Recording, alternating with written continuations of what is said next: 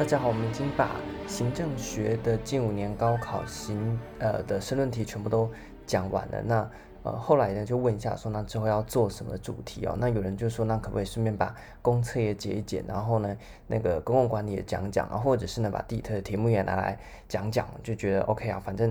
呃，因为现在考试又被延了三个月嘛，那所以原本呢，希望能够赶在七月中之前把考古题做完，那现在又多三个月，所以呢。压力好像没有那么大，那所以，呃，就呃，反正呢，有空的话呢，就来解解不同科目的考古题。那么，如果到最后考试前大家开始需要的时候呢，应该也可以来当做一个参考。那不过现在呢，就先有空就录着，有空就录着放着。那如果你现在呢还没有要进到考古题的复习，那你也不用急着听了，因为呢，这个在我们说考前第三个月的时候呢，还是以一般的那个教科书的。内容啊，去把它精熟为主。那到大概考前到第二个月的时候呢，再开始进到考古题就行了。那当然，如果你想先呃看一下考古题的话，也是 OK。那但是呢，你要有比较好的基础来看考古题呢，才比较不会浪费。那所以呢，我们现在就来帮大家说明一下是这个公共政策的题目。那我们要从去年的高考开始来解。那公共政策呢，它跟行政学最大的差异，当然就是它全部都是申论题，所以呢，我们啊、呃、就是要解四题才能够解完一年的份哦。那我们就从最新最新，也就是去年的公共政策开始。那不晓得呢，在呃。板上面呢，大家是有要考公共政策嘛？因为我一开始一直在讲行政学，是因为呃比较多的科目哦都需要用到行政学。那公共政策和公共管理呢，除非你是考一般行政，不然呢基本上不会碰到。那不过呢，我这边想说，反正行政学讲的差不多了，那就顺便把公共政策或公共管理也讲讲。因为呢，像是在这个行政学里面呢、啊，它就包含了。公管和公共政策，所以呢，有时候呢，你稍微听一下公策和公管的内容呢，也是都可以来，呃，算是帮你的行政学呢做一个复习。只是呢，你可以不用听到那么深入。那今天呢，我们要解的是一百零九年高考三级的公共政策第一题。那这一题呢就蛮有意思的，因为呢，如果你是要考政治学的同学，哎，基本上大家都要考政治学嘛，那这一题你就该听，因为这一题呢，它其实是在考政治学，很明显的就告诉你这就是在考政治学。那有些补习班呢写的比较保守，他们的解答上面会说呢，哎，这个属于偏向政治学的公共政策考题。但是呢，我可以很直接跟你们讲啊。在我们学校的这个学科里面呢，看到这种题目，我们会直接把它归类到政治学哦。所以今天我们虽然在解去年高考的公共政策，但是其实呢，这是一个标准的行政学、哎、政治学的考题。好，那念一下题目。那大家是不是很好奇，什么叫政治学考题呢？它题目很短，就两句。他说呢，何谓统合主义？那么统合主义包含哪两种类型？那各自的构成方式为何？就这样，再念一次。何谓统合主义？统合主义包含哪两种类型？各自的构成方式又是为何？就这样。所以呢，你审题完之后，哎，很明确，他告诉你，直接问的就是呢统合主义。所以第一个何为统合主义？第一子题你要回答的是统合主义的意涵。那第二子题它进一步的去问说，统合主义有哪两种类型？那各自的构成方式为何？所以呢，在第二子题，其实你要写到两个。呃，统合主义的次类型，那并且呢进行一个呃论述。那这一题呢，在去年我看到的时候呢，第一个想法就是，哎，这是在考政治学。第二个呢，就是如果呢是那种标准的行政类科出身的学生呢，呃，很危险，因为这题在考政治学，他们可能不那么熟，而且看到的时候呢会吓到，因为统合主义在政治学里面算是应该说，统合主义在政治学的重要性还比它在。这个公共政策的重要性要高，所以这题拿去考政治学 OK，但是放在公测呢，一定大家会有那个被突袭的感觉哦。那果不其然呢，后面呢好像大家呢发挥的都没有很好。那这一题呢，呃，我自己是拿到二十三分，所以我觉得奇怪，我也没写得很深入，因为这题说实在的，如果你懂什么是统合主义的话，它的问法会让你没什么好写的，因为它的。可呃主题呢就是很很小的一个考点呐、啊，那还能拿到二十三分，所以呢应该表示大部分的考生呢都没有表现得很好，所以我们四平八稳的写呢，诶分数就蛮高的。那国考给分呢是根据这个呃相对值哦，所以大家都写得不好的时候呢，比较没有那么不好的人呢相对就高分，所以呢这是一个比较性的标准，在一群考生里面你占的那个呃相对的位置哦。大致上的给分是这样子的来的。所以呢，假设今年大家都考得很好，那你也考得不错，那你写得不错，哎，那这样子的话，你分数也可能不突出，因为怎么样，大家都写得非常好嘛。那去年的这个成绩表现，我想说，哇，吓死！我想说，哇，二十三分嘞，满分是二十五。我看到成绩单，想说傻眼，这是真的还是假的？那所以呢，这一题呢，就可以跟大家来分享一下啊，要怎么样去作答。那么首先呢，他问到了两个问题，第一个是同合主义，第二个是同合主义的次类型。那么在这一次我们的 IG 上面会提供笔记哦。那针对这种，诶，他的我们审题完了之后，确定他的第一子题、第二子题，接着我们要去判断说，那这个概念可以怎么样去发挥？那首先呢，在前言的部分哦，因为这一题呢，他问的考点很小，所以前言要怎么样去做呢？我们可以做母概念法，就是呢，把统合主义在我们政策或是政治学里面的母概念呢，把它拿去前言里面放，就有那个由大而小收拢到正文去回答统合主义的效果。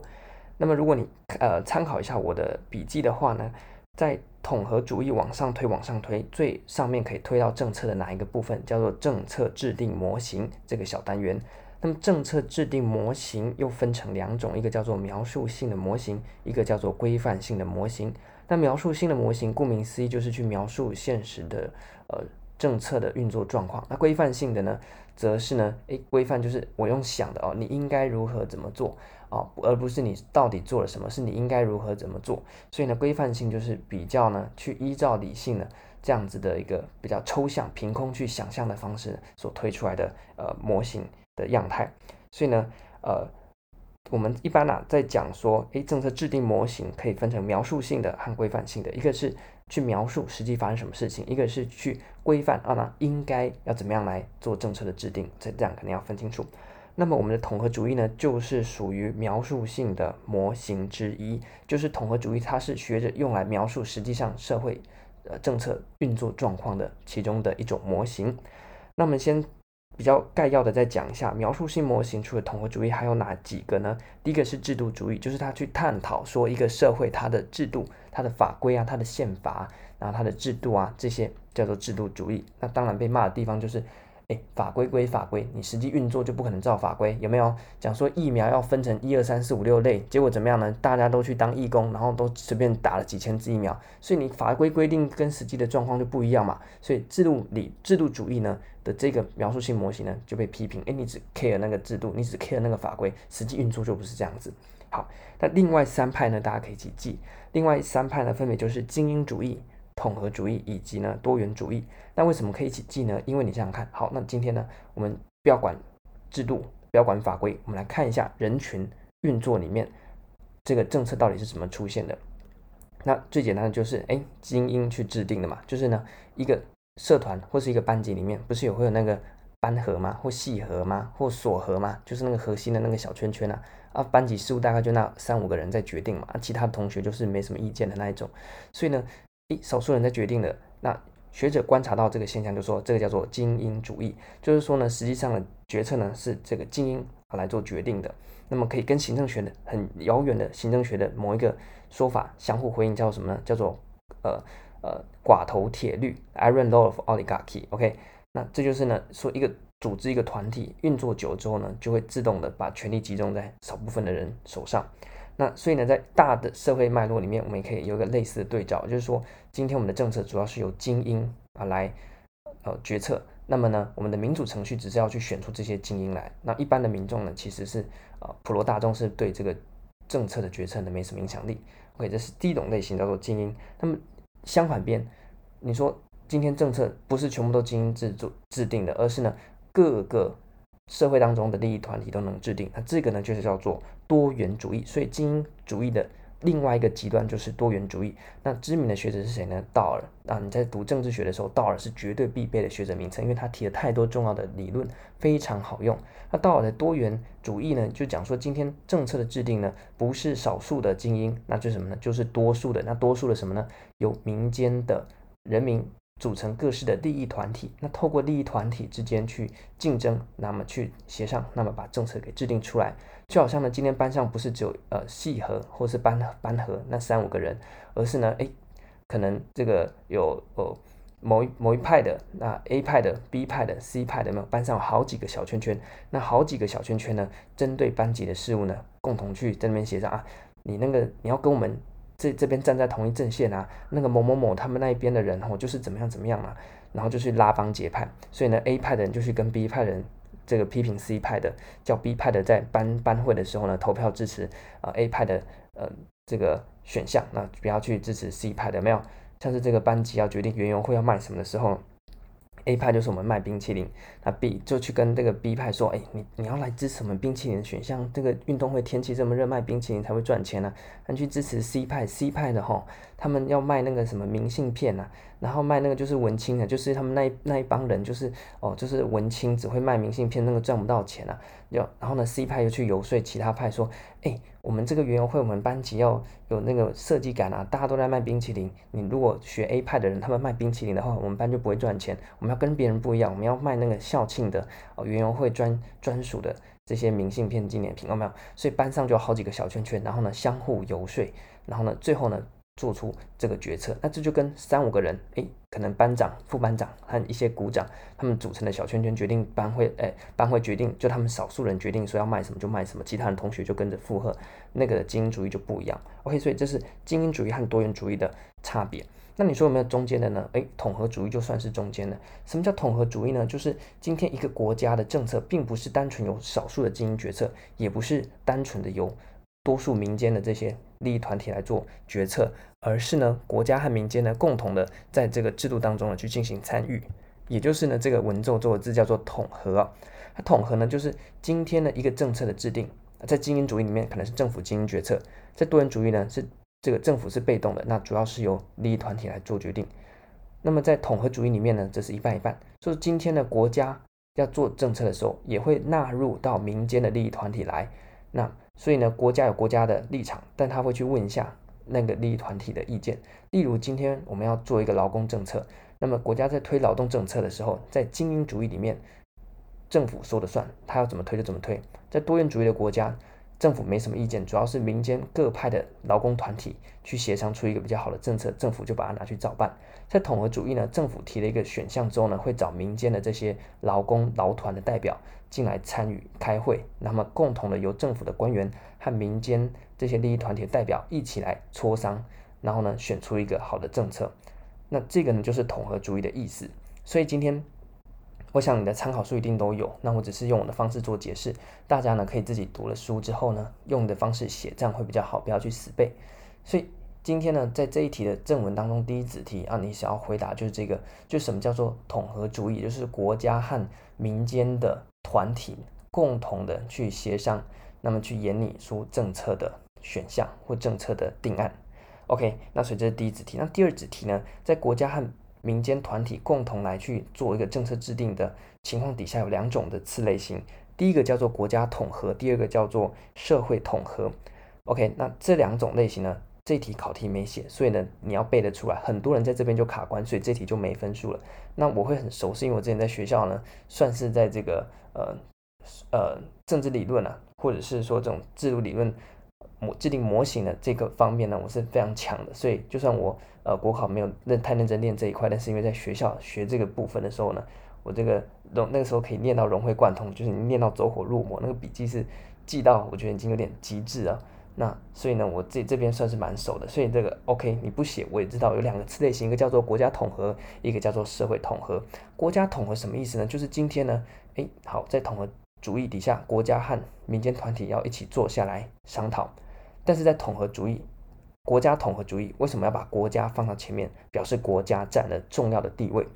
所以呢，今天呢，好，我们游戏规则说政府要和民间团体一起来做。那在国家统合主义里面，这个国家呢，通常都是威权者，所以威权者就故意去扶植某一些民间的团体，然后呢，透过让这些民间团体具有代表性，然后呢，能够让他们来参与国家的这些政策研讨，其实呢，就只是帮政府的。政策去做背书，什么意思呢？假设我们今天把独裁的这个角色呢，当做是班级的导师好了。那导师呢，今天要开一个班会，那研讨我们的这个呃园游会要卖什么产品。好，那么今天呢要呃有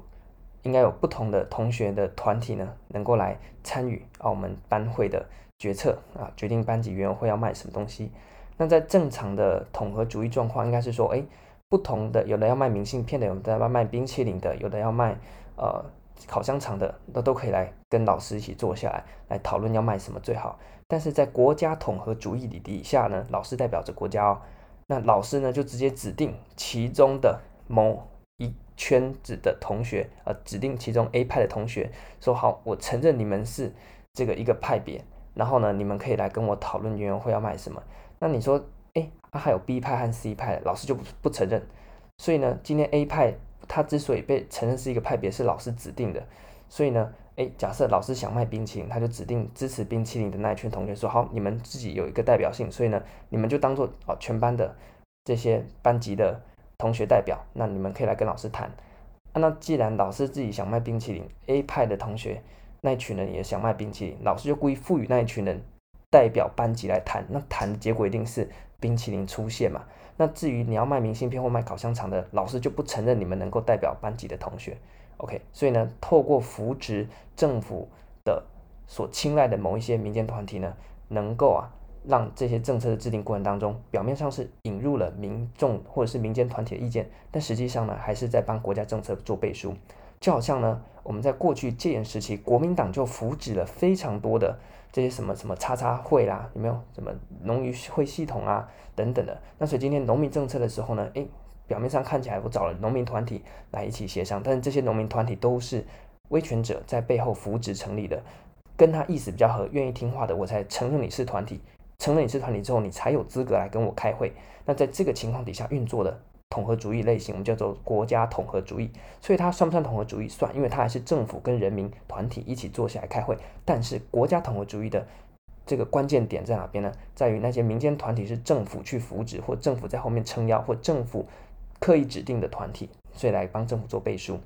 那相对来讲，另外一个叫做社会统合主义。那社会统合主义就是颠倒。那今天我们就不是一个威权者，而是比较一个社会主义国家，或一个比较工会性质比较强的国家，像在德国。哦，那今天政府有一个假设，他要做，嗯，像是呃卡车工会，那么他定一个卡车的标准，那这时候呢，卡车工会就会扮演非常重要的角色，因为政府在这一块会尊重卡车工会、卡车司机他们的专业以及他们自己职职业里面的呃那个性质，因为他们在欧洲中古世纪就有那类似工会的组织，所以他们在欧洲大陆上面他们的工会性质是非常强的哦，所以他们有那个技职培训都是一个那个专业性是很重视的，所以今天呢，政府就会让确实的让这个诶，今天要讨论工呃卡车，那就让卡车司机的工会那过来呢去针对他们的需求，那去提出他们的政策样板，然后呢跟政府这边的。呃，立场呢来做沟通，然后最后去制定政策。所以在社会统合主义就比较重视什么呢？比较当然比较重视社会嘛。所以呢，假设今天班上啊，像刚刚开园会，那这时候呢就是尊重，哎，那有这个卖东西经验的同学，那你们都可以来参与，那就把决定权交给同学。那老师可能就表达他作为一个呃。这个班级管理者或者是班级导师的这样立场，那去从旁的去提出一点，哎，可能经费上啊，那么是水电啊，那么材料啊等等的预成本预算啊，稍微做提醒。那两边呢互动之下，还是以同学为主，就说呢，类似在刚刚呃我们讲说欧洲一些国家的例子啊，他们会把主要的呃发生权交给工会，那政府呢只是从旁提供啊一些政府本身的立场或是一些协助，所以呢这就是社呃社会的统合主义。那所以呢，在第二子题，你要分别的去说明什么叫国家统合主义，什么叫社会统合主义。那么写作的面向，请你分段分点了。就是说，第一个权力的方向，在国家统合主义是上而下，因为政府去指定人民团体。那么在社会统合主义呢，呃，则是比较偏向下而上的权力呃方式。那运作模式刚刚已经讲过了，就是国家和那个人民团体的关系哦。那么一个是依附的，那一个呢是这个对等的，而且呢是民间团体势力比较大的。那最后呢，你要举例那。